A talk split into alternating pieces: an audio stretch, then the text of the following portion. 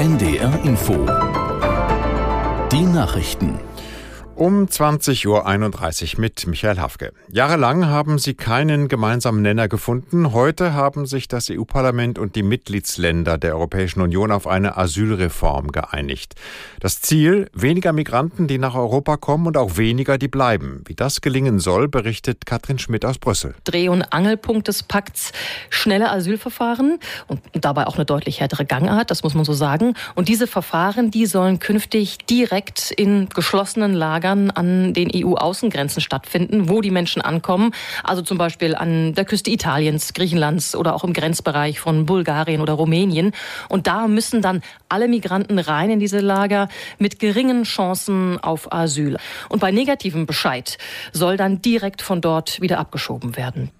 Die EU-Finanzminister haben sich bei ihrem Treffen in Brüssel auf neue Vorgaben zum Schuldenabbau geeinigt.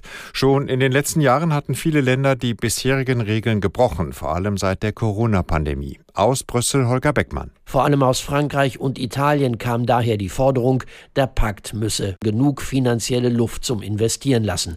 Künftig soll es nun für jeden einzelnen EU-Staat einen eigenen Schuldenabbauplan geben. Grundsätzlich bleibe es zwar bei den bisherigen Maximalwerten, es gebe aber mehr Zeit, um diese zu erreichen, hieß es. Der Grundsatzeinigung zwischen den Ministern müssen die Staaten und das EU-Parlament noch endgültig zustimmen. Die neuen Regeln könnten dann im Laufe des kommenden Jahres in Kraft treten. Das ukrainische Militär hat eingeräumt, dass russische Soldaten bei ihrer Bodenoffensive Gelände gewonnen haben.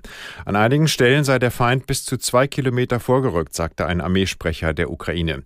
Schwerpunkt der russischen Angriffe sei die Industriestadt Avdjevka in der Nähe von Donetsk.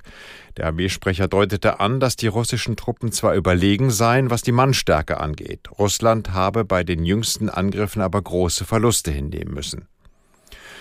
Zum ersten Mal seit Beginn der Kämpfe im Gazastreifen ist ein Konvoi mit Hilfsgütern aus Jordanien angekommen. Nach Angaben des Welternährungsprogramms der Vereinten Nationen brachten 46 Lastwagen Lebensmittel über den Grenzübergang Kerem Shalom.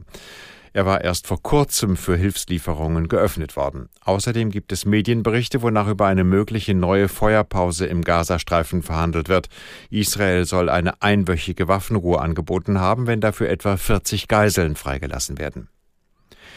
In Schleswig-Holstein und Mecklenburg-Vorpommern hat es Warnstreiks im Einzelhandel gegeben. Die Aktionen betreffen auch den Groß- und Außenhandel und sollen morgen fortgesetzt werden.